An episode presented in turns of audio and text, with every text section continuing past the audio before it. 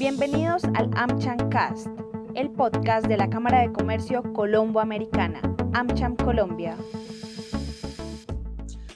Señores y señores, muy buenos días. Bienvenidos a este evento de la Cámara de Comercio Colombo-Americana, AmCham Colombia. Un cordial saludo a quienes siguen este conversatorio, este evento a través de las redes sociales y a quienes se conectan a través del AmCham Cast, el podcast de la Cámara de Comercio Colombo-Americana. Hoy vamos a cerrar el ciclo de análisis de las elecciones presidenciales en Colombia con el apoyo de Prospectiva Consulting. Y esto lo haremos una vez finalizada la elección de Gustavo Petro y Francia Márquez como presidente y vicepresidenta electos para el periodo 2022-2026.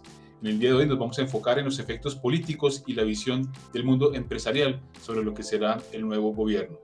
Nuestros analistas de hoy son los consultores asociados a Prospectiva, Jairo Libreros, quien es además profesor titular de la Universidad Externado de Colombia, y Enrique Gómez París, también es presidente ejecutivo de ACODRES, Asociación Colombiana de la Industria Gastronómica. Como les estaba comentando, en Twitter, en arroba amchamcol, vamos a usar el hashtag elecciones 2022. Los invitamos a sumarse a esta conversación y a dejar en los comentarios de nuestro canal de YouTube sus preguntas, sus inquietudes para irlas analizando a lo largo de esta conversación. Tenemos mucho, mucho de, de qué hablar y sin más preámbulos, vamos a comenzar. Le doy un saludo a Jairo y a Enrique. Muy buenos días gracias por estar con nosotros el día de hoy.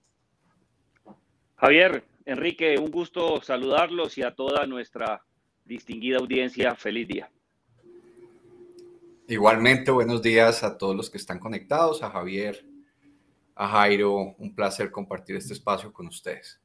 Muchísimas gracias. Pues vamos a hacer un, ejercicio eh, de ir mirando paralelamente tanto el tema político y, judicial, por decirlo así, y, vamos a decir también vamos a hablar un tema de seguridad y el tema económico. Y entonces quisiera comenzar con el profesor Libreros eh, para mirar desde el punto político por qué ganó Gustavo Petro las elecciones, qué le facilitó el triunfo eh, en las urnas el domingo 19 de junio.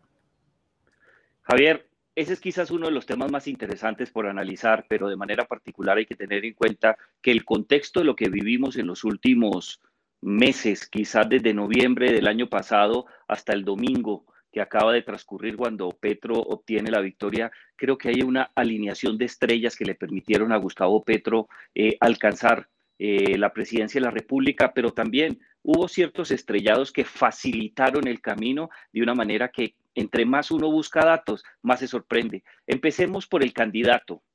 Eh, pese a todas las afirmaciones que se presentaron, a lo irónico que pueda sonar lo que voy a decir, el candidato más institucional en este proceso electoral fue solamente uno, casi, casi que solamente teníamos un candidato con opciones institucionales y era Gustavo Petro. De él, sobre él recaían una cantidad de críticas que íbamos para el abismo, que era eh, un suicidio, eh, pensar que iba a, ser poli, iba a ser presidente, que elegirlo era un lío, nada. Él manejó una imagen institucional muy bien confeccionada, tenía un programa sólido, lo hablamos hace tres semanas aproximadamente sobre las opciones que tenían los dos que llegaron al balotaje. Él logró transmitir eh, con un mensaje de centro, pero de manera particular, algo que hoy se le critica mucho acercándose a la clase política tradicional, no representada en los partidos, sino en ciertas disidencias, un mensaje institucional mucho más claro. Era el candidato más sólido que teníamos en estas elecciones. Dos, Francia Márquez, que no es menor.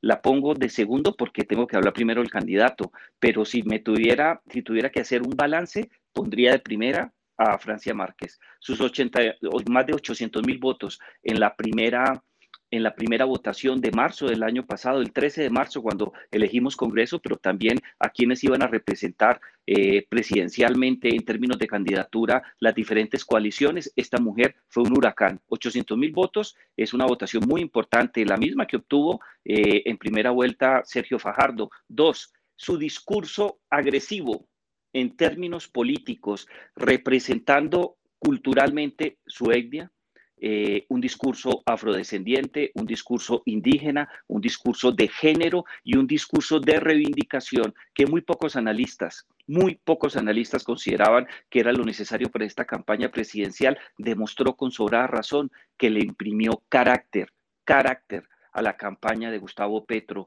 Tres, algo que creo que también eh, juega un papel muy importante cuando tratamos de entender por qué logró alcanzar eh, este tipo de, de, éxito la candidatura de, de Gustavo Petro y está relacionado con el manejo electoral que le dio al final, al cierre, al balotaje. Él entendió muy bien que era muy difícil eh, detener el ascenso del candidato Rodolfo Hernández y cambió inmediatamente la forma en la cual habitualmente estamos acostumbrados en América Latina a mirar los balotajes tan cerrados con empates técnicos. Hay que tener en cuenta que él abandonó cierto tipo de actividades, entre otros los mitines, y cambió dos esferas que creo que fueron determinantes. Su mensaje hacia la gente joven se mantuvo, pero fraccionó el mensaje a los adultos donde estamos la gran mayoría de quienes estamos en esta conferencia, personas entre 40 y 55 años aproximadamente, pero también envió un mensaje diferente a los adultos mayores. El motivo era el lugar donde muy fuertemente marcaba, por lo menos en intención de voto, el ingeniero Hernández. Y dos, bajó, no cerró con esos mitines, hizo un trabajo de selección muy bien acertado de ciertos sectores poblacionales con quien los medios de comunicación debían cubrirlo. Habló con campesinos, con confeccionistas, con hombreros, con gente de la calle. Hizo mucho más real, mucho más tangible eh, la campaña presidencial. Gustavo Petro se mostró como un candidato institucional que podía manejar eh, el país. Pero también, Javier, hubo estrellados y en mi opinión el peso de estos estrellados es mucho más fuerte. Le voy a mencionar solamente dos o tres estrellados para no hacer muy largo este relato. El primero, con todo el respeto que se merece la institucionalidad y lo que representa nuestro presidente de la República, Iván Duque. Las salidas en falso de Iván Duque generaron el contrapeso necesario para quitarle miedo a Gustavo Petro. Criticaba constantemente con unos términos muy fuertes las ideas de Gustavo Petro sin mencionarlo yo nunca entendí y les juro que a la fecha sigo sin entender lo que pretendía. Los colombianos no son bobos y sabíamos todos, muy bien, sin excepción, que estaba hablando mal de Gustavo Petro. Y eso terminó siendo un boomerang que afectó la favorabilidad del presidente Duque y de manera particular esa intervención en política le dio mucho más quilates a la candidatura de Gustavo Petro. Y hubo dos o tres escenas y con esto termino esta primera pregunta. El fiscal y la procuradora. El fiscal durante las últimas dos semanas impulsó sorpresivamente, porque jurídicamente no estaban en esa etapa, una cantidad de investigaciones contra los jóvenes de la primera línea. Muchos de los que estamos aquí le tenemos miedo a la primera línea. Lo que pasó en el estallido social del año pasado fue una locura. Pero ese mensaje terminó siendo un mensaje en contra de los jóvenes que protestaron, los protagonistas del estallido social, y eso revivió la escalada de demandas sociales y descontento popular muchos de los jóvenes, porque creció el voto de los jóvenes, terminaron engrosando las filas de Gustavo Petro. Y cierro con esto, el tema de, la fiscal eh, Margarita Cabello y el general eh, Zapateiro.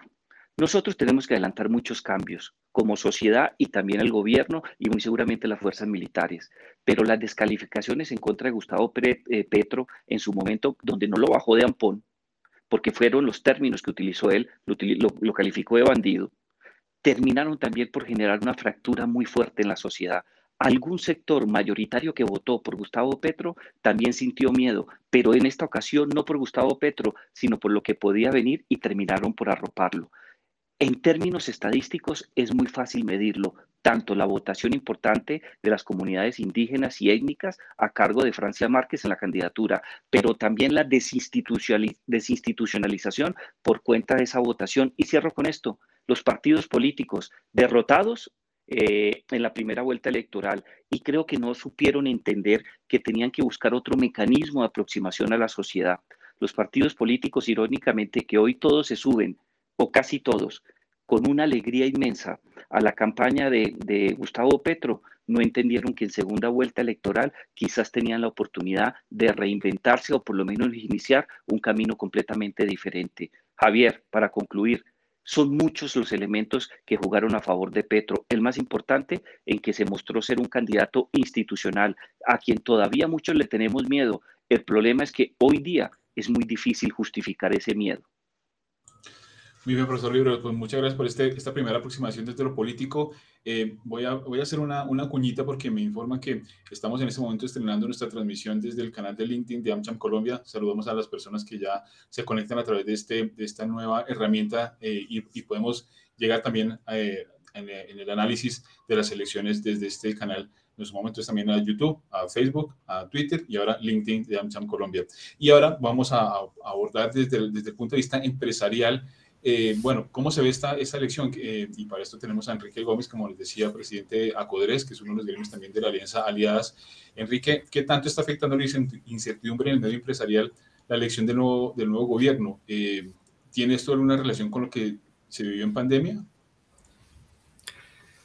gracias, Javier. Sí, el, el consenso en el sector privado y la percepción general es de incertidumbre y, es muy buena la pregunta en la relación con la pandemia, porque eso fue a lo que nos sometió ese episodio global, a incertidumbre. Y desde los gremios siempre manifestamos a lo largo de, todas las medidas, restricciones, situaciones a las que se nos exponían que estaban sometiendo a las empresas al, al, peor escenario posible que es de incertidumbre. De alguna manera los negocios siempre eh, buscamos seguridad, algún grado de certeza para poder planear, para poder proyectar las actividades eh, comerciales de producción, poder reducir el riesgo, tantos factores que, que, a diario pueden exponer la operación de los negocios, pues eh, no es conveniente, no nos gusta, nos, nos, nos ponen en una coyuntura muy complicada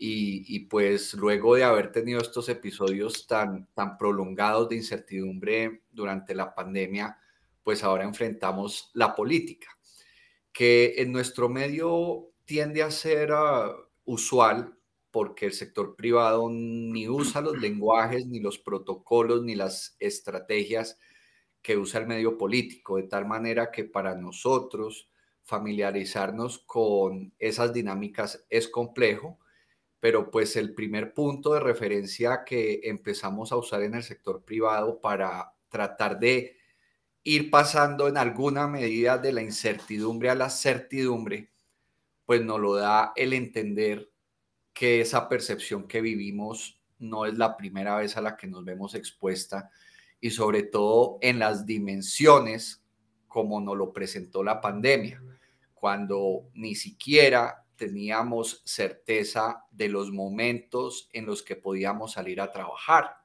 De hecho, hay que recordar que el año pasado, y tal vez fue lo que más nos afectó eh, a los que estamos expuestos al comercio, que ya habiéndonos reenganchado en la actividad comercial, aparecen los paros de abril y mayo que sabotean de una manera que consideramos no solo injusta, sino muy fuerte el intento de recuperación de los negocios, porque ya normalizadas las condiciones para reactivar nuestras operaciones, de repente aparece lo que llamaron muchos un estallido social que terminó lesionando directamente a un sector productivo que se dedica es a reportarle al país resultados en materia de empleo, de sostenibilidad de los negocios y de productividad. Entonces, es, eh, nos estamos viendo en un escenario donde la incertidumbre se está volviendo costumbre y eso para el sector privado es tremendo y sobre todo cuando vemos la elección de, de, un candidato que en reiteradas oportunidades ha manejado un discurso que no siembra confianza en el sector privado. Por eso eh, hoy eh, lo que estamos viviendo nosotros es un escenario de altísima incertidumbre, pero que no es nueva, que, que, venimos en una racha de incertidumbre, si se puede llamar de esa forma, que complica un poco y pone nervioso a todo el estamento empresarial del país. Así es, y, bueno, el sector empresarial ha sido también muy resiliente y muy dispuesto a, aportar en la construcción del de país. Volviendo al profesor eh, Libreros, estamos haciendo este análisis un poco en caliente, están pasando muchas cosas eh, mientras estamos hablando. Ayer, hace unas horas el presidente Duque y el presidente Petro eh, se reunieron para comenzar el proceso de empalme, eh, va a pasar en unos minutos que comienzan las, las, comisiones de empalme y paralelamente se está trabajando en las, en las mayorías del Congreso, lo que va a pasar en el Congreso de la República. Y para allá va, va la pregunta, ¿cómo llegará la legislatura este 20 de julio? Eh, cómo llegan los partidos tradicionales a, ese, a este nuevo Congreso eh, asumieran con liderazgo las tareas de iniciativa legislativa de control político. Se, teme un poco que si hay demasiada, eh, una alianza muy fuerte pro gobierno, pues se deja a un lado el tema de control político. Javier, así es. Yo creo que en estos momentos vamos sobre la marcha y sobre la carrera, pero detengámonos un momento en algo. Antes de las elecciones, todo indicaba que los cinco partidos políticos tradicionales iban a la oposición y tenía que ser así. Es más, uno de los motivos, el segundo más fuerte que reportaron las cinco encuestas más importantes y reconocidas del país, era precisamente eso, que el gobierno en la eventualidad de la llegada de Gustavo Petro al poder iba a ser una locura, no iba a tener gobernabilidad. ¿Y sabes cuál era la razón, Javier, que decían las cinco encuestadoras? que los cinco partidos políticos tradicionales iban a estar en la oposición, el Partido Liberal, el Partido Conservador, Cambio Radical, el Partido de la U y Centro Democrático, el partido del presidente Iván Duque, no comulgaban con Gustavo Petro, se iban a la oposición, repito, hasta antes de la elección de hace ocho días, y que iba a ser un proceso terrible, porque esos partidos políticos se iban a dedicar única y exclusivamente a hacerle oposición a Gustavo Petro negando cualquier posibilidad de avanzar y utilizo las palabras del doctor Gómez en relación con los aspectos empresariales y económicos. La incertidumbre iba a destruir la capacidad de negociación y muy seguramente la iniciativa privada. Pero fíjese usted cómo es la vida. En estos momentos, de los cinco partidos políticos, la gran mayoría, yéndoles mal, van a terminar como partidos independientes. El estatuto de la oposición, que se estrenó en dos etapas el pasado 20 de julio del año 2018 y el 7 de agosto del año 2018, con la llegada del nuevo eh, Congreso de la República hace cuatro años y con la llegada de Iván Duque, estableció que los partidos políticos tienen que tomar una de tres decisiones declararse partidos de gobierno, es decir, les permite coadministrar en términos nacionales eh, la presidencia de la República.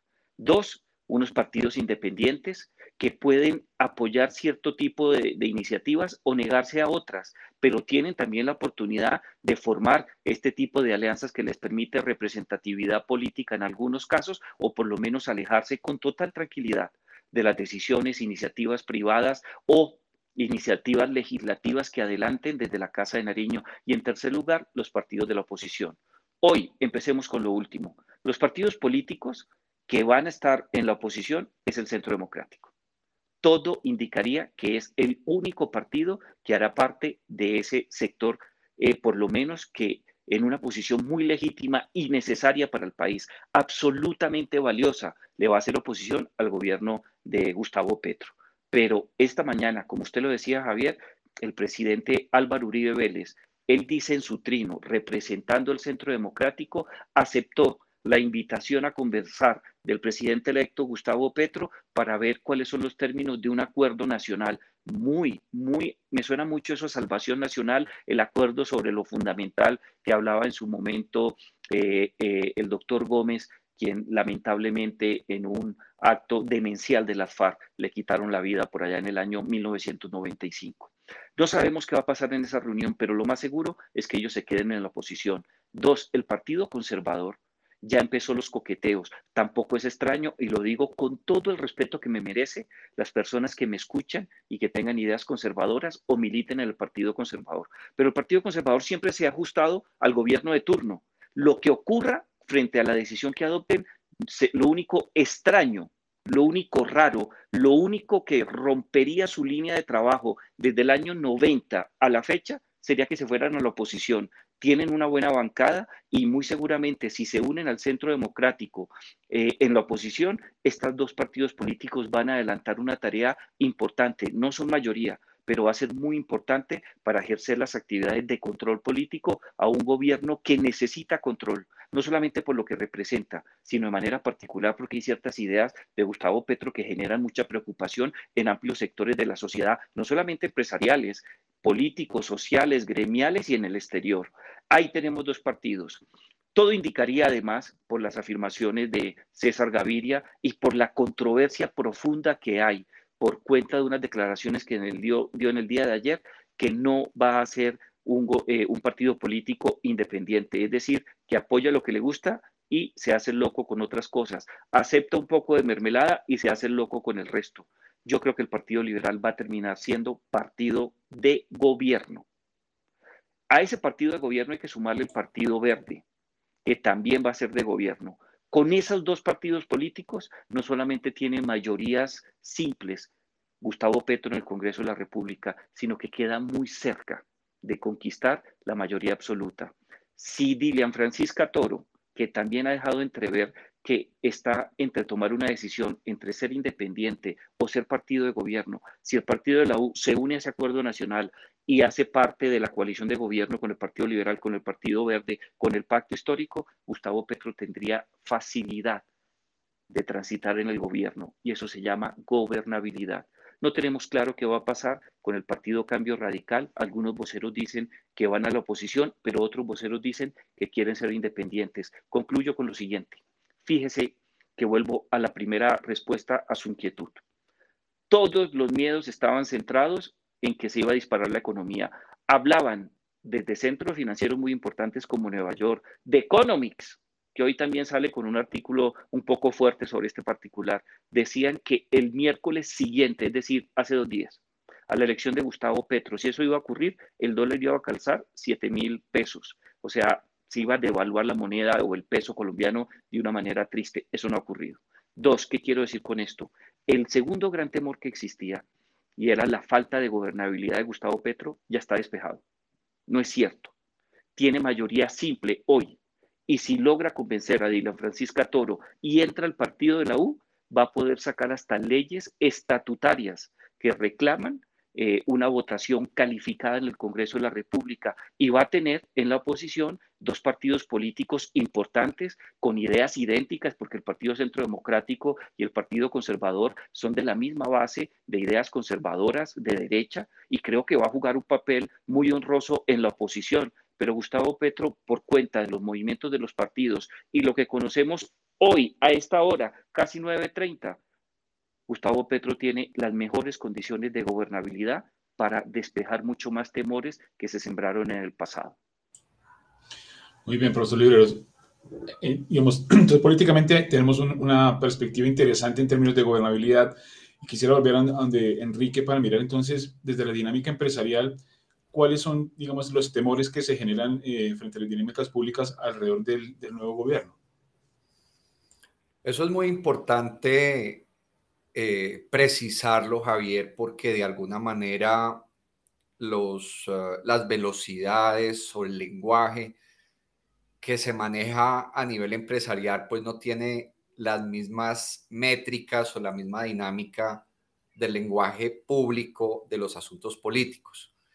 Mientras en los sectores productivos estamos ejecutando planes de largo plazo, donde estamos concentrados en el cumplimiento de metas que son lo más precisas posibles, con escenarios medidos de resultados que garanticen la sostenibilidad de los negocios.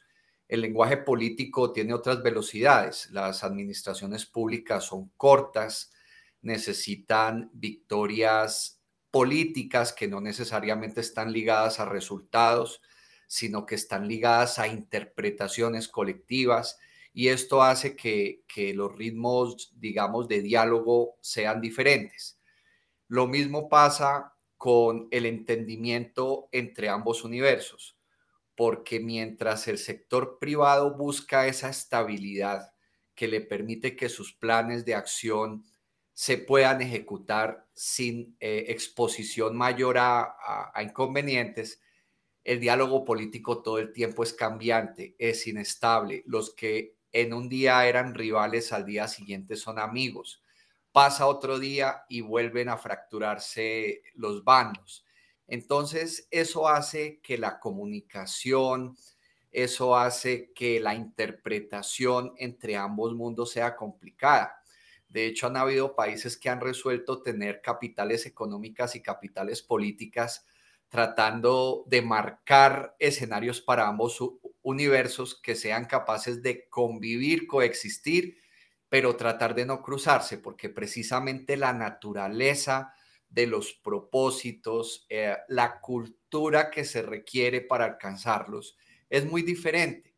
Y pues eso eh, genera una disparidad de lenguajes que hace que normalmente el medio político, el medio público sea el que le lance incertidumbres al sector privado y no al contrario. Porque en últimas, las herramientas de administración, de gestión, de liderazgo que tiene el estamento empresarial, pues se ajustan mucho a la objetividad, a los hechos, a los resultados. Mientras que la política es visceral, juega con sentimientos, con subjetividades que obviamente al alcanzar escenarios de poder y de decisión pública que llegan a interferir en la marcha de los negocios, pues obviamente eso genera cortocircuitos, genera zozobras, genera eh, eh, momentos de inquietud que hacen que, definitivamente no, no pueda existir o, o sea muy difícil lograr una sincronicidad entre la forma como operan los negocios, como opera el medio empresarial y la forma como lo hace el Estado a través del ejercicio de la política y de la administración pública. Entonces son claramente dos velocidades distintas que hace apenas entendible que los escenarios de cambio eh, como el que estamos viendo en el perfil de administración del gobierno nacional,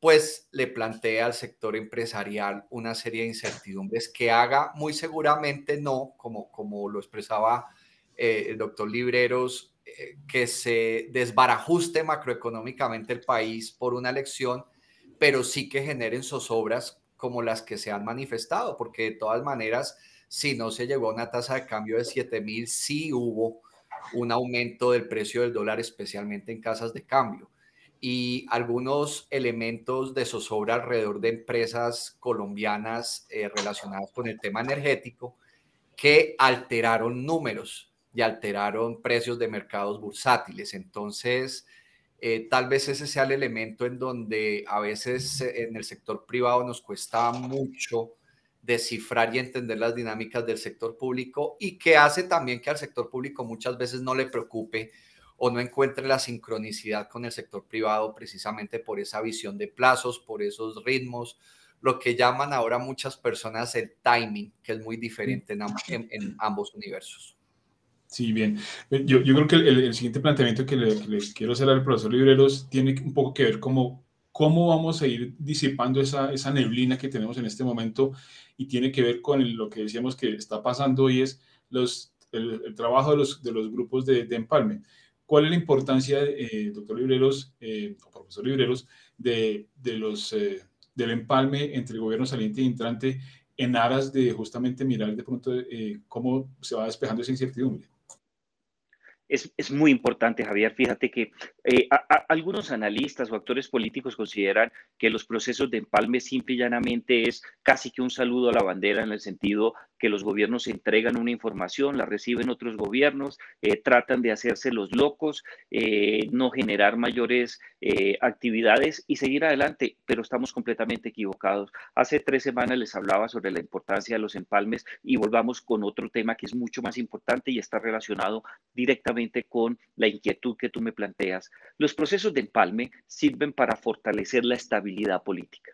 Y hay muchas razones para tenerlo en cuenta. En primer lugar, el proceso de empalme le permite a la administración saliente, que en este caso es la de Iván Duque, entregar un corte de cuentas según ellos, según la administración. Y nosotros creemos en ese corte de cuentas. Ni más faltaba que partiéramos de la mala fe le entrega unas actividades de aproximadamente unos 12 sectores del país que aglomera eh, o aglutina, para ser más preciso, 196, 198 instituciones públicas nacionales. Ese corte de cuentas es vital porque le permite a la administración entrante, en este caso la de Gustavo Petro, tener por lo menos una base clara y precisa que le permita de manera particular tomar decisiones de política pública sobre cuáles van a ser del cúmulo de iniciativas, de la batería que traen todos los candidatos en su plan de gobierno y que deben bajar, aterrizar, materializar a partir del 7 de agosto, cuáles van a ser las prioridades en donde tiene que centrar su trabajo.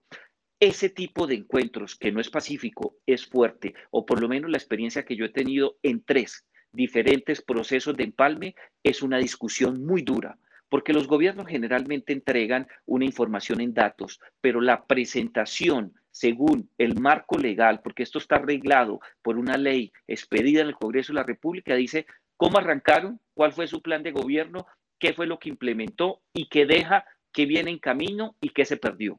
Esa es la información que se entrega en unas bases de Excel y en unos eh, comentarios muy pequeños. Pero la discusión entre los equipos, la mesa que dispone de los diferentes 12 sectores del gobierno nacional, más la cúpula de, quienes llegan eh, a hacer el empalme por parte del gobierno entrante y las mesas compuestas por expertos políticos y más de un colado, porque siempre hay colados en este tipo de actividades, algunos los denominan con una palabra bastante harta, que son los lagartos, siempre hay este tipo de personas, pero al cierre, al momento del encuentro entre las dos ideas, es vital porque nos permite a nosotros como país entender qué tanto hicimos en la pasada administración, pero nos permite afinar y tener en cuenta cuáles van a ser las prioridades de política pública del gobierno entrante.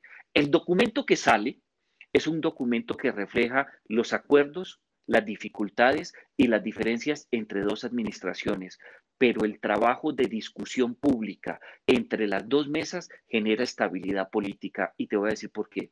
Porque en esos momentos de discusión es donde surgen nuevos liderazgos. me atrevo a decir que por cada una de las 12 mesas llegan cuatro personas que se consideran a sí mismas, sin haber hablado con el presidente entrante, ministeriables.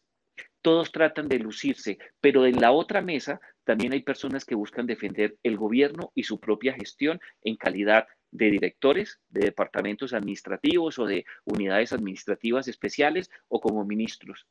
Ese intercambio político, que es muy partidista, genera elementos que nos permitan a nosotros crear mejores condiciones de estabilidad política, no solamente porque sabemos lo que recibimos, sino que el gobierno entrante tiene que priorizar lo que va a hacer en el siguiente año. Me voy a hurtar abusivamente del doctor Gómez una palabra que es muy importante y que técnicamente se maneja en el ámbito político de la gestión de las políticas públicas y son las victorias tempranas.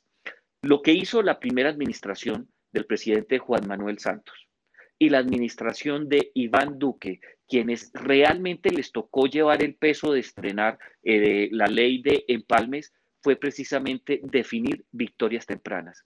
Es imposible sin esta herramienta del empalme tener un proceso que efectivamente me lleve a mí como gobierno entrante definir y conquistar esas victorias tempranas. Las victorias tempranas salen del proceso de empalme. El nuevo plan de, gobierno, respetando el que se presentó, pero de manera particular pensando en las bases o fundamentos del Plan Nacional de Desarrollo, de las actividades que tengo que realizar como gobierno, del proceso de relacionamiento con los gremios, con los industriales y con los comerciantes, porque la mitad de quienes integran estas discusiones precisamente los gremios, son las personas que tienen a su cargo con la facilidad para expresar hacia dónde va el país. Esto genera estabilidad política. Esa ley ha, funcionado muy bien. Hubo un intento por restringirla. No podemos olvidarlo bajo la administración del presidente Duque. Afortunadamente ese proyecto de ley se, eh, se archivó en el Congreso de la República. El proceso de empalme da estabilidad política, afina el plan de gobierno y define las victorias tempranas de un gobierno que el 7 de agosto va a tratar por todos los medios posibles, no porque sea Gustavo Petro, sino porque eso hizo Iván Duque y en su momento, en el primer gobierno Juan Manuel Santos, tratar de entregar respuestas inmediatas a los anhelos de una sociedad que votó por ellos. Muy bien, profesor Lilo. Sí, yo estaba, mientras, mientras lo, escuchaba pensando un poco, eh, bueno, eh, estas, estas comisiones de empalme pues tienen que este, hacer su trabajo, digamos, técnico, pero también envían mensajes, mensajes eh, como decía en la, formulación de la pregunta, políticos y, tratar de, calmar esa, esa incertidumbre o expectativa, pues para llamarlo eh, de otra manera, la expectativa sobre lo que va a pasar en el, en el, en el nuevo gobierno. y aquí quisiera regresar de nuevo con, con Enrique para mirar desde, desde el sector empresarial bueno, ¿cómo se manejan estas, estas incertidumbres o estas expectativas? Y, de pronto dos preguntas en una. Eh, el sector empresarial y para la, para la audiencia que tenemos que, que, está bastante activa en los comentarios, eh, ¿cómo, ¿cómo se manejan las herramientas desde el sector empresarial para ir, digamos, resolviendo cuáles son esas incertidumbres, eh, disolver las prevenciones y, digamos, salir adelante? Porque al final del día, lo que busca también el sector empresarial es el, desarrollo social, el desarrollo empresarial, eh, pues para el crecimiento del, país. Gracias por la pregunta, Javier. Eh, de acuerdo, no somos espectadores pasivos, todo lo contrario, y, lo primero que tengo que destacar es que es el sector privado el que le genera desarrollo al país, no es el gobierno, no es el sector público. Es la capacidad de la sociedad por poner a producir su, su talento, por poner a producir sus activos, la que le da niveles de prosperidad y de desarrollo a un país, no, no solo a Colombia, a un país, sino que obviamente la administración pública o los hechos políticos tienen incidencia en ello. A la final, un presidente o un gobierno no es otra cosa que un regulador que genera incentivos para unos sectores o puede desincentivar otros. Y aquí lo más importante, y es normalmente lo que el papel que cumplimos los gremios, es procurar porque la regulación no desincentive el desarrollo social y económico que genera el sector empresarial. De alguna manera en el lenguaje político se ha satanizado, se ha desvirtuado el rol de los empresarios en la sociedad. Y esa manera de desvirtuarlo lo pone a veces en, mm, en aprietos o en desventaja frente a contextos de cambios de gobierno como el que estamos viviendo. Pero pues la realidad es que, y por eso en las aulas, especialmente de las cátedras de economía, se habla del sector empresarial como el sector real, porque es que es el que en la realidad está interviniendo en el bienestar y en la productividad de una sociedad. Entonces, eh, eh, obviamente, a pesar de ese rol, pues se ve afectado y alterado por los entornos eh, políticos y sociales. Entonces, aquí es donde empiezan a jugar herramientas interesantes como es el caso de los gremios. Los gremios no son el partido político del sector empresarial. Los gremios no son activistas que salen a sincronizar los lenguajes políticos con los empresarios. No, ninguno de esos es el rol de un gremio. Un gremio lo que hace es tender puentes, facilitar la comunicación precisamente para que las incertidumbres se vayan reduciendo, se vayan delimitando y vaya mostrándole un horizonte a los negocios de cómo puede continuar su actividad sin que los entornos políticos eh, la alteren o la frustren, que es, digamos, como el mayor miedo que se presenta ante, ante cambios eh, aparentes de modelos eh, que de pronto amenacen la sostenibilidad de las empresas. Entonces, ahí es donde los gremios se vuelven importantes. Hay, hay sectores y hay empresarios que en algún momento no entienden o preguntan qué sacan de pertenecer a un gremio. Y realmente lo que se logra es precisamente que exista el interlocutor capaz de entender la mentalidad política, de entender las dinámicas públicas, para que esa incertidumbre que se vuelve una nata eh, eh, amorfa inalcanzable, eh, impredecible, inabordable, empiece a tener caminos de certidumbre. Y ahí vimos en los medios de comunicación y el día de ayer un ejemplo muy importante. Y fue eh, el encuentro, ese primer encuentro, esa primera reunión que propició la alianza Aliadas, de la cual Acodres es, es, es miembro y es fundador, con uno de los asesores económicos del nuevo presidente. Ese tipo de diálogos le va permitiendo al sector empresarial empezar a bajar de la nube del discurso político, de la exacerbación emocional que le permite a los políticos recaudar votos, irlo aterrizando ya a lenguajes sobre terrenos objetivos, donde el sector empresarial empieza ya a ver realidades y por ende ir saliéndose de incertidumbres em, eh, que, pues plantean estos debates abiertos eh, que, que, nos mueve la política en todos los esquemas democráticos. Entonces ahí es donde los gremios se convierten en una herramienta fundamental para ir eh, dándole forma a certidumbres y de alguna manera creando el clima que, le permita al sector privado seguir avanzando sin mayores obstáculos.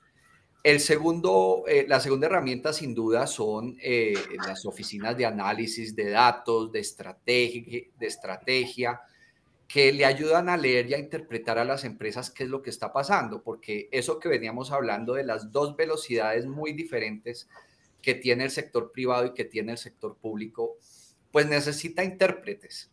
Y ahí es donde las eh, consultorías, los estrategas le ayudan a tener una lectura muy sincronizada con su lenguaje al sector privado, de tal manera que se vaya armonizando. Es lo que el doctor Libreros hablaba en su primera respuesta de la institucionalidad. Colombia, en medio de sus dificultades, en medio de, de, tanta queja que existe sobre el país, cuenta con herramientas de diálogo institucional. Y ese diálogo institucional de alguna manera eh, eh, establece canales formales sobre los cuales estos diferentes universos empiezan a hablar y a plantearse eh, propuestas y certidumbres.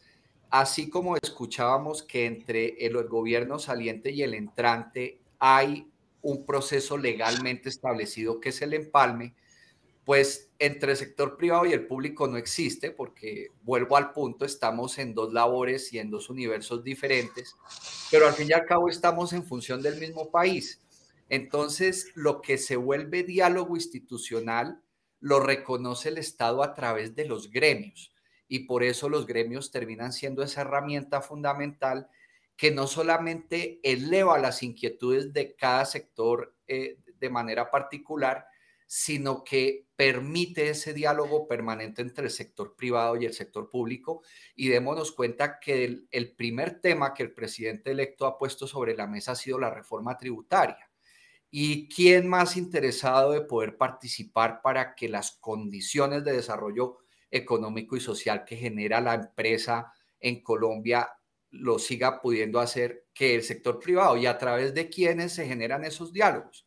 Pues de los gremios, porque de alguna forma no solamente se trata de una representación individual como lo puede estar haciendo cada gremio, sino de bloques de gremios como es el caso de Aliadas, que hoy congrega 35 gremios que hacen un trabajo o hacemos un trabajo interno para tratar de encontrar puntos en común que nos permitan desarrollar propuestas que beneficien eh, a la mayoría y, pues que vale la pena recordar que en este momento lo lidera AmCham y, y, pues ese diálogo de ayer fue un ejemplo de esas herramientas con las que cuenta el sector empresarial muy valiosas para ir transformando incertidumbre en certidumbre, Javier.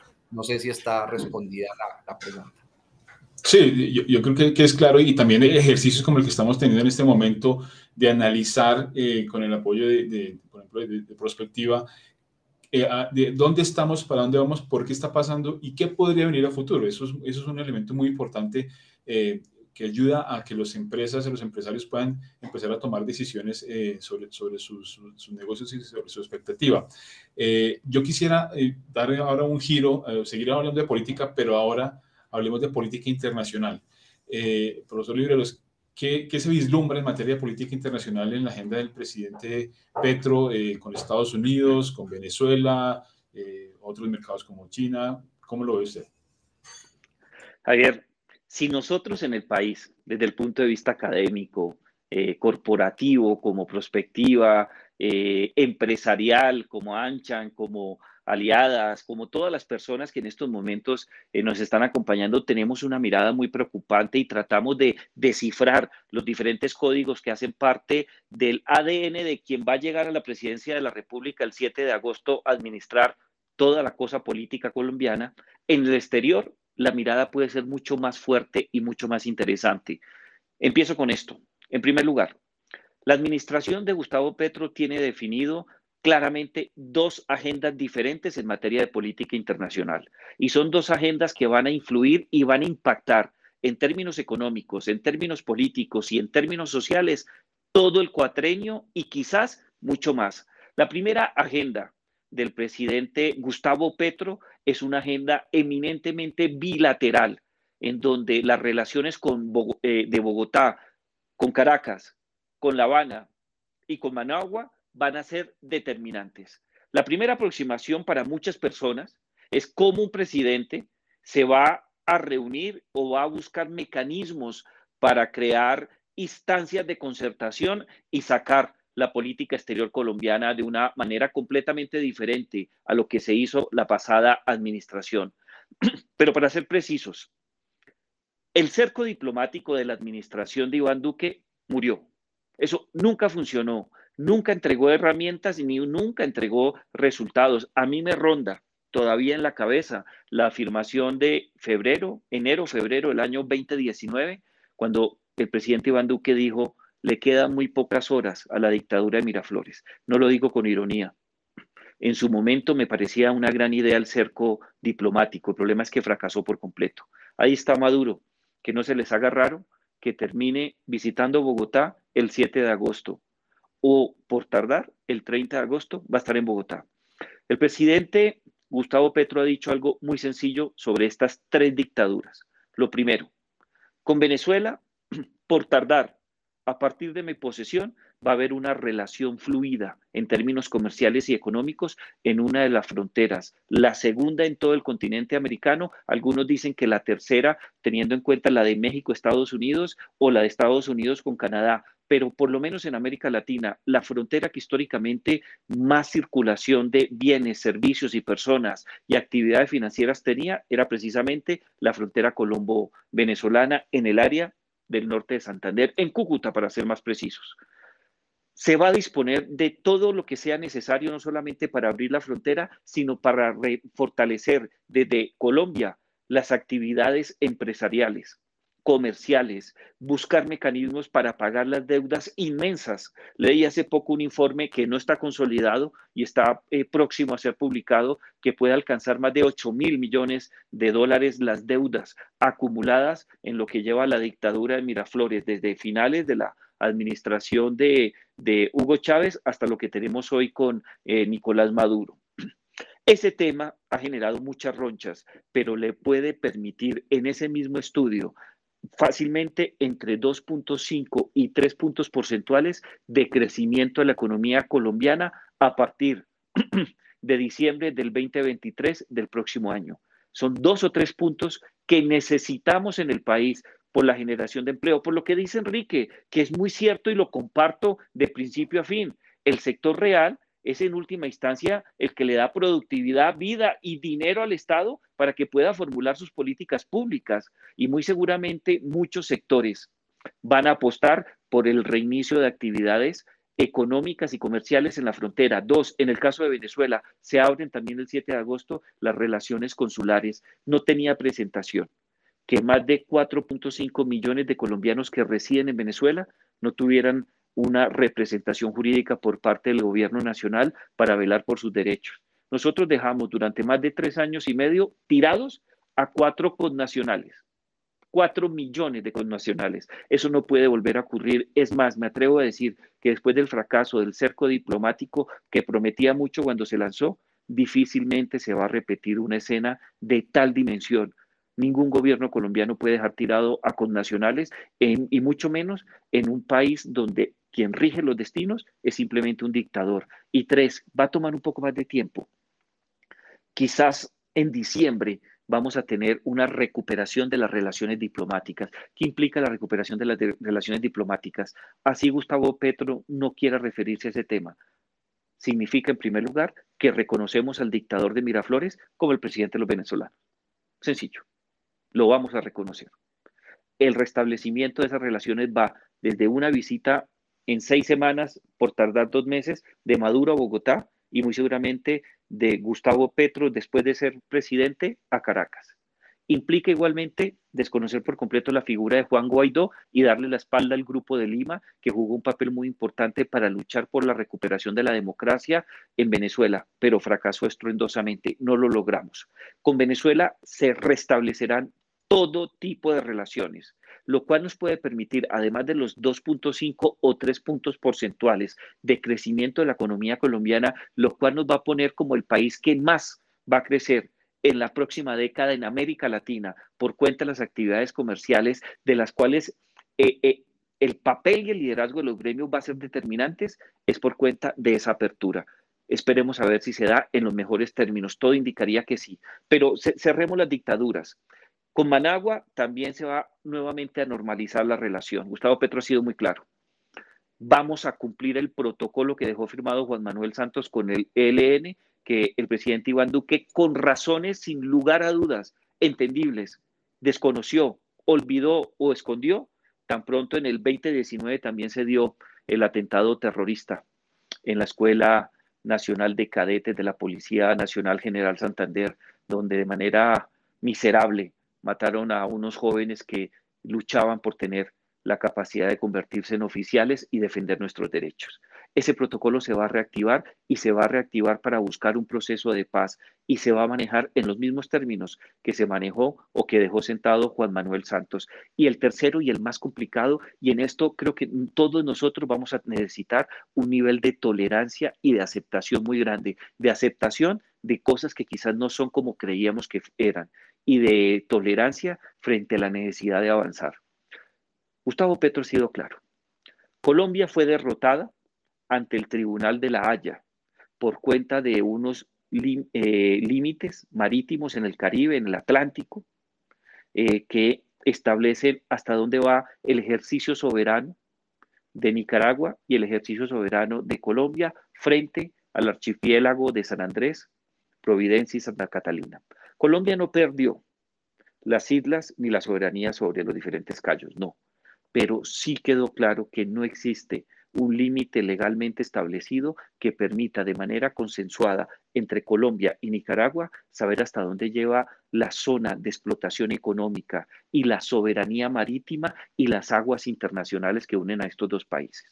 No nos llamemos engaños. Como en La Habana, como en Caracas, en Managua, reside un dictador, Daniel Ortega, un dictador que ha montado grupos paramilitares, que se ha ido del sistema interamericano, que persigue a la oposición, encarcela a todas las personas que piensan diferente y peor aún, a partir del primero de julio, es decir, en 10 días, mal contados, 8, 7, van a llegar tropas en una proporción muy importante que no conocíamos, ni siquiera en Venezuela, a apoyar ejercicios militares marítimos en el Atlántico y en el Pacífico, tropas rusas que involucran actividades de ejercicios conjuntos militares espaciales, marítimos y terrestres.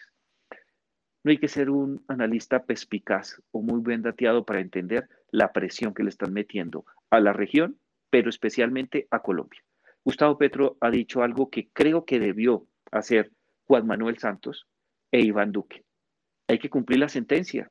En Colombia nosotros, y lo digo nosotros de manera especial, parto de, de, quién soy. Nunca ejercí la profesión, pero me gradué en la Facultad de Derecho del Externado, donde, de donde soy profesor. Nosotros nos preciamos mucho de tener los mejores estudios en materia jurídica y de cumplimiento de la ley. Pues ya va siendo hora que lo reivindiquemos, porque nosotros perdimos en La Haya un fallo con Nicaragua a quien se le reconoció un mayor nivel de soberanía sobre aguas que nosotros queríamos que eran nuestras y que nos obliga a llevar un proyecto de ley al Congreso de la República para reconocer los nuevos límites establecidos por el Tribunal de la Haya y negociar con el resto de países del Caribe cuáles van a ser los nuevos límites. Eso se tiene que cumplir más temprano que tarde y creo que en eso Gustavo Petro tiene toda la razón. Juan Manuel Santos no quiso porque le dio miedo por prestigio político, porque el fallo fue en su administración, aunque él no tuvo nada que ver en este tema. Fueron las pasadas administraciones de Uribe y Pastrana y algo eh, el presidente Samper. Eh, dos, nos corresponde a nosotros aceptar la realidad jurídica y honrar lo que hemos sido como el país con mayores desarrollos intelectuales y académicos en materia jurídica. Ese fallo se tiene que cumplir. Entre más nos demoremos, mayores dificultades vamos a tener. Y creo que en eso va a ser un buen punto el presidente Gustavo Petro. Pero me voy para la agenda regional y con esto cierro esta pregunta. Gustavo Petro muy seguramente va a ser el nuevo líder de la izquierda democrática en América Latina.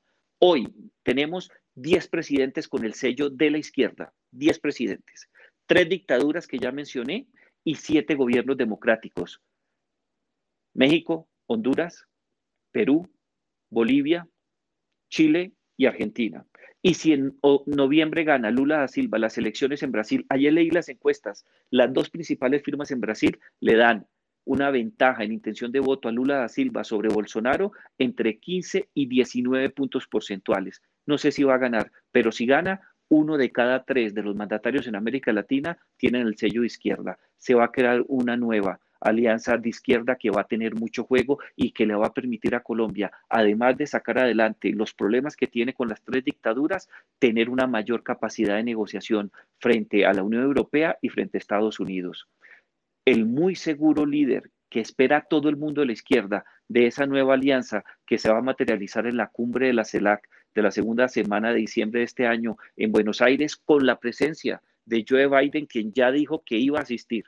Esperemos que confirme. Eh, va a ser Gustavo Petro. Todos lo están esperando como líder natural de esa alianza. AMLO no logró despegar. Eh, Boric tiene unos problemas internos pavorosos y va a perder muy seguramente el referendo de salida de la reforma constitucional. Fernández sigue peleando con la vicepresidenta Cristina Fernández. Eh, el señor, el presidente de, de Perú, no despega y muy seguramente se va a caer del gobierno. A Arce no le interesan esos temas y a Xiomara Castro tiene tantos problemas internos que tampoco se va a sumar pero a Gustavo Petro le va a quedar muy fácil ser el nuevo líder. ¿Y qué trae para Colombia de problemático y de bueno? De problemático, un desgaste interno, no alcanzamos a explicarlo, pero a nivel internacional puede traer cosas muy buenas, porque le permitiría sacar adelante de una mejor manera un proceso que es inevitable, la revisión de todos los TLC, especialmente el Tratado de Libre Comercio que se suscribió con Estados Unidos. Ese tratado se va a llevar a una posición de revisión. No sé si acepte Estados Unidos. Eso para mí hoy día es imposible de, de, entender y de aventurar, no porque no entienda que es un tratado, sino que todavía no sabemos cuáles son las cartas de Gustavo Petro, pero se le va a solicitar a Estados Unidos una revisión. Esa revisión, dice Gustavo Petro, la quiere hacer siguiendo el esquema que realizó Donald Trump frente al TLC que unía en términos comerciales a Estados Unidos con México y con Canadá. Todo el mundo decía que eso iba a ser un fracaso, que todos iban a perder y que la peor parte le iba a llevar Canadá, eh, le iba a llevar México, el México de, de Enrique Peña Nieto. Pero no fue así. En última instancia, los tres países lograron concertar cierto tipo de mecanismos que les permitieron fortalecer ese tratado económico de libre comercio. Colombia quizás con ese liderazgo internacional puede ejercer mayor presión y algo muy importante, darle más alas a la Alianza del Pacífico que tiene un impacto trascendental para Colombia y para los países que la integran, especialmente hacia Estados Unidos, que muy seguramente puede tener un papel mucho más brillante y comprometido con esa alianza. Y dos, hay que tener en cuenta que en estos momentos tenemos relaciones eh, que tienen que ser, eh, se tienen que fortalecer y estrechar con la Unión Europea. La recesión muy seguramente va a llegar. Yo no he encontrado un analista internacional europeo norteamericano que no apueste por la recesión en el corto plazo.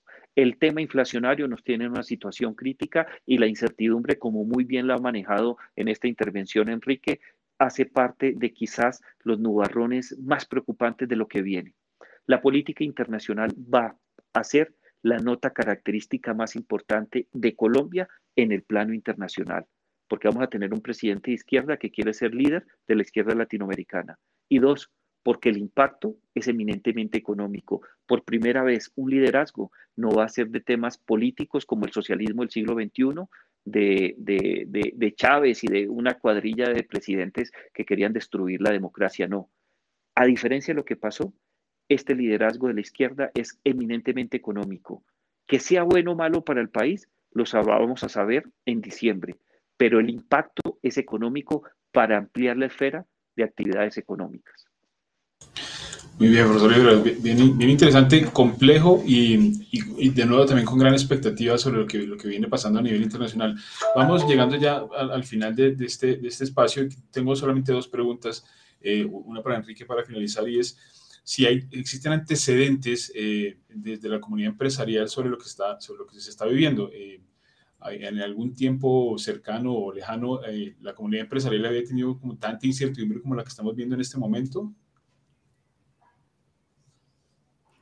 Tal vez debemos devolvernos un poco a la época en que nacieron los gremios. Recordemos que fue en 1950 cuando el presidente Mariano Spina dispuso que el sector productivo podía agremiarse y que esos gremios tendrían un reconocimiento de parte del Estado. Entonces, antes de 1950 no contaba el país con los gremios como actores sociales. Vuelvo, insisto, los gremios no somos actores políticos, no estamos llamados para interpretar los discursos o, o meternos en la dialéctica política. Estamos para defender a nuestros sectores de medidas y de circunstancias que afectan su operación y su sostenibilidad.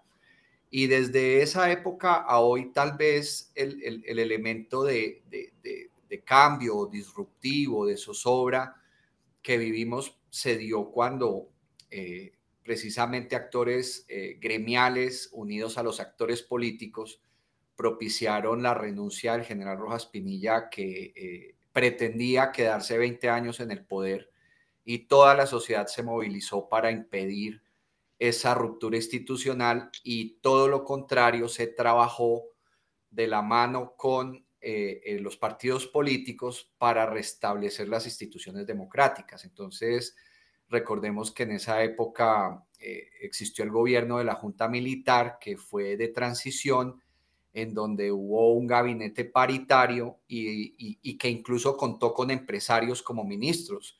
Ahí, por ejemplo, surgió el, tan apreciado Plan Vallejo, que, aún está vigente y busca el estímulo de exportaciones. Entonces yo diría que estamos en un nivel de zozobra, de pronto el, el antecedente más parecido es al de la época en donde ese gran paro nacional que llevó al, gobierno del general Rojas a, hacerse a un lado, eh, provocó una actividad gremial y, una zozobra y una incertidumbre muy fuerte que no dejaba ver muy bien hacia dónde iba el país, pero pues claramente el establecimiento de los canales institucionales permitió que se solventara eso que se conciliaran dos rivales políticos fuertes, que en ese momento era el Partido Liberal y el Conservador, que recordemos llevaban 27 años de practicar una violencia política sin límites, donde el que el, liberal que fuera encontrado por conservadores en la calle no le perdonaban la vida, el conservador que fuera encontrado por liberales en la calle, no le perdonaban la vida, fue una violencia pareja. Se solucionó a través del Frente Nacional, en donde esos rivales extremos encontraron los canales no violentos para alternarse en el poder. Y eso dejó un balance positivo en algunos aspectos, negativos en otro, pero a través de la institucionalidad. Yo diría que hoy tal vez la, herramienta que tenemos para solventar de la misma manera este tipo de cambios tan, tan fuertes es la existencia, la preservación, la defensa, por encima de todo, de la institucionalidad. En la medida en que el nuevo gobierno active los canales institucionales para el entendimiento con todos los estamentos de la sociedad y la implementación de las reformas que logró eh, que le respaldaran en las urnas, muy seguramente vamos a poder solventar de la misma manera y con la mayor armonía em, todas las prevenciones que pueden existir desde el sector privado. A la final, lo que buscamos nosotros es que la democracia en Colombia prevalezca, que las instituciones funcionen para que el clima de los negocios del país se mantenga y se fortalezca, que es a la final lo que las inversiones están esperando hago dos comentarios finales muy cortos. Creo que se está demorando mucho el presidente electo en anunciar el ministro de Hacienda. Yo creería que ese tipo de anuncios y de decisiones ayudan a, calmar esa zozobra y esa incertidumbre, le permiten al sector privado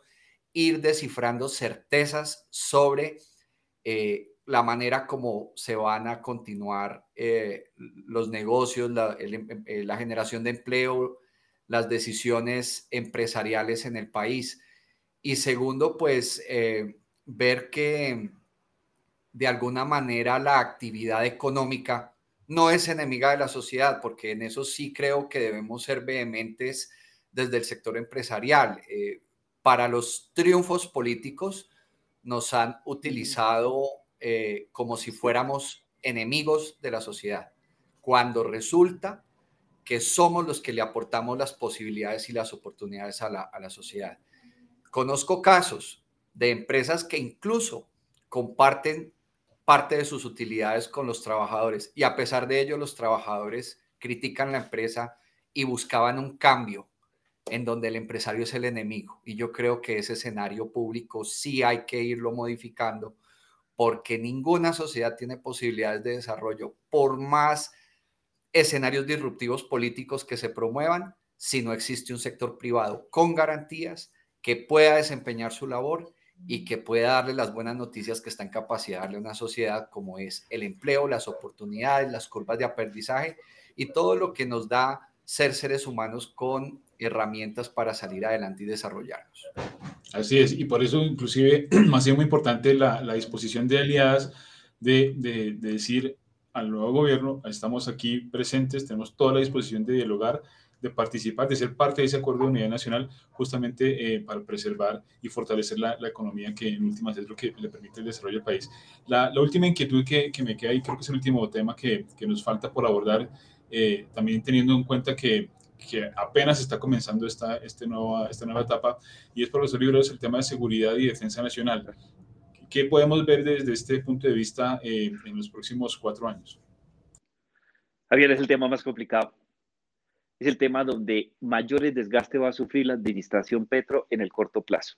Fíjese, algo hablamos hace también tres semanas, pero voy a ser mucho más concreto sobre este particular. Primero, el principal reto no es la seguridad ciudadana. El principal reto no es cómo vamos a abrir la frontera con Venezuela y tener información de inteligencia que garantice la democracia. El principal tema tampoco es luchar contra las bandas, llámenlo ustedes, paramilitares, el clan del Golfo, las disidencias de la FARC, del ENE, no. El principal reto que tenemos hoy día es garantizar la subordinación de la fuerza pública a la Casa de Nariño.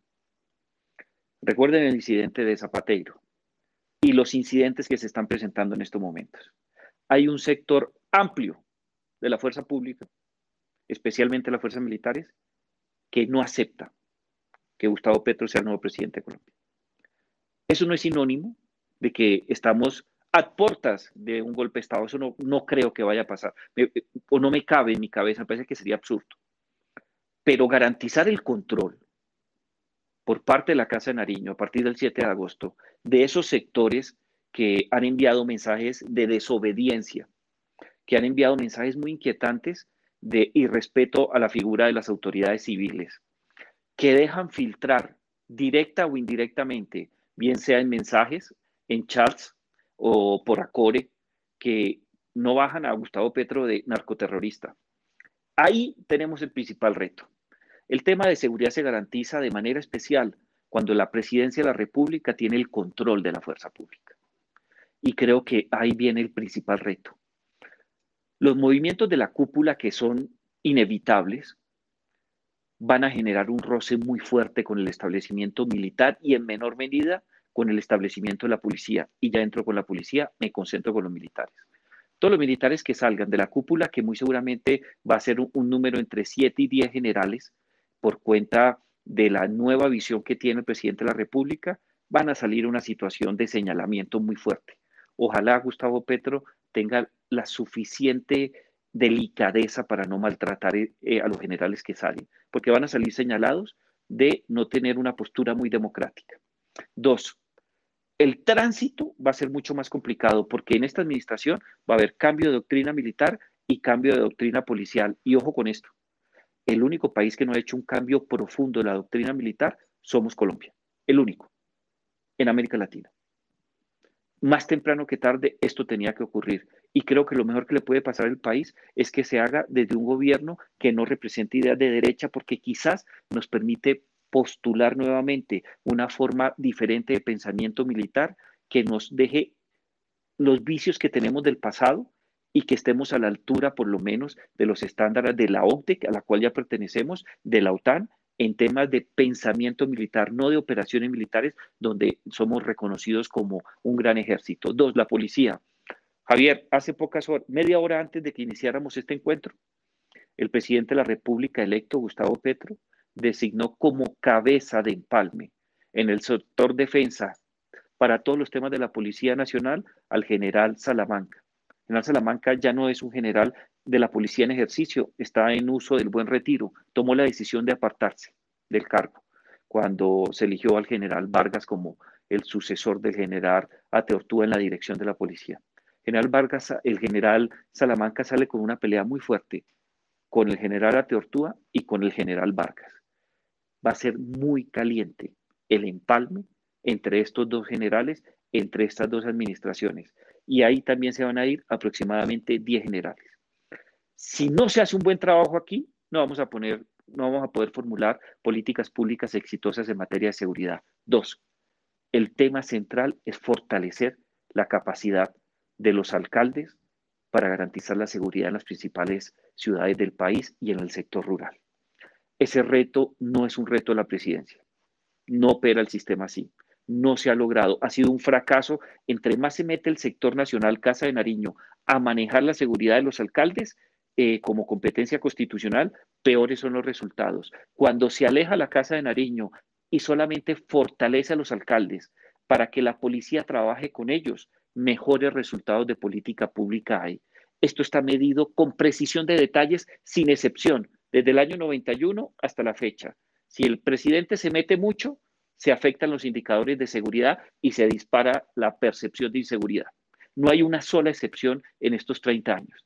Esperaríamos nosotros que superado el impasse de la conducción, la presidencia de la República apoye a los alcaldes que van a tener año y medio de administración y especialmente a quienes lleguen a partir del primero de enero del 2024 a regir los destinos de las principales ciudades del país, porque no nos olvidemos, en octubre del próximo año hay elecciones para elegir gobernadores y alcaldes, entre otros mandatarios. Entonces, el tema de la seguridad creo que es una prioridad de la presidencia de la República pero para destinar mayores apoyos de la policía y mayor apoyo financiero a los alcaldes. Muy seguramente es fundamental que la presidencia adopte eso. Y tres, el tema de las fronteras y la presencia de las disidencias y del EN es monumental. Y aquí me meto con una iniciativa de Gustavo Petro, porque estamos hablando de él sin calificar si va a ser bueno o malo. Pero creo que la, la iniciativa de Gustavo Petro, más que de justicia, es de seguridad. Él va a abrir dos mesas una de negociación política con el ELN para buscar un mecanismo que permita, lo dije en el plano internacional, que se acabe ese conflicto con ellos. Yo tengo, yo soy muy pesimista con el ELN. El ELN nos ha enseñado en los últimos 30 años que le fascina engañar a los colombianos aún en las mesas de negociación. Pero seamos optimistas y quizás Gustavo Petro lo logre. La otra mesa, que es la más complicada, es una mesa de sometimiento a la justicia que involucra el tema de orden público y la defensa nacional. En esa mesa de sometimiento viene una reforma a la ley de sometimiento actual para que sea más generosa. Yo sé que la palabra generosa en una ley de sometimiento despierta los temores de todo el mundo. Y aquí lo que buscamos es que la gente no se asuste, no, sino que entendamos para dónde va este gobierno. Petro ha dicho, me voy a sentar con las disidencias de la FARC me voy a sentar con los paramilitares o el clan del Golfo, como se denomina en la versión oficial. ¿Y qué se busca en, este, en esta iniciativa? Que esa gente se acoja a la ley de sometimiento, tenga verdad, justicia, reparación, acciones de no repetición, pero con algo en particular. No se va a negociar nada político, nada político. Y se va a permitir que ellos reciban un beneficio, y ahí está lo generoso, mayor a lo que contempla la actual ley de sometimiento y el régimen penal para garantizar que fácilmente desmantelemos esas organizaciones y tengamos una mejor seguridad en las fronteras y en ciertos sectores rurales azotados por la violencia del narcotráfico. Esos tres puntos son las prioridades de Gustavo Petro. Conducir a las fuerzas militares y a la Policía Nacional, la cual no la tiene fácil. Apoyar a los alcaldes en materia de seguridad ciudadana y tener una ley de sometimiento y un proceso de paz con el ELN. Si logra esos tres frentes el primer año, yo creo que el tema de seguridad va a estar en unas condiciones completamente diferentes a las que vivimos hoy. Esperemos a ver si se logra sacar adelante, pero es quizás la política pública de más difícil conducción por encima de la económica a la que se enfrenta Gustavo Petro. Pues profesor Libreros, muchísimas gracias. Ciertamente es un tema bien, bien interesante y yo creo que merecería que más adelante pudiéramos hacer un, conversatorio casi que exclusivo sobre este tema porque tiene muchas aristas y también va a ser, digamos, muy relevante en, el próximo gobierno. Eh, yo quiero agradecerle tanto al profesor Libreros como a Guillermo Enrique de París, eh, presidente ejecutivo de Acodres y ambos son consultores asociados de prospectiva con quien hemos realizado este conversatorio en la Cámara de Comercio Colomboamericana AmCham Colombia, tratando de ver, digamos, los efectos políticos de la elección del presidente Petro y también la visión empresarial sobre lo que viene en los próximos cuatro años. A los dos, muchísimas gracias por, por sus reflexiones, por sus comentarios. Eh, de nuevo, les reitero la invitación para que más adelante volvamos a, a sentarnos a conversar y ya ver eh, en el camino y una vez ya haya comenzado en firme el, el, nuevo gobierno, pues ver cómo va ese, ese, nuevo, ese nuevo camino pues para, para Colombia. También a quienes se han conectado con nosotros a través del AmChamcast, el podcast de la Cámara de Comercio Colombo-Americana. Eh, les agradecemos por su presencia y los esperamos en una próxima oportunidad. A todos un feliz día. Hasta pronto.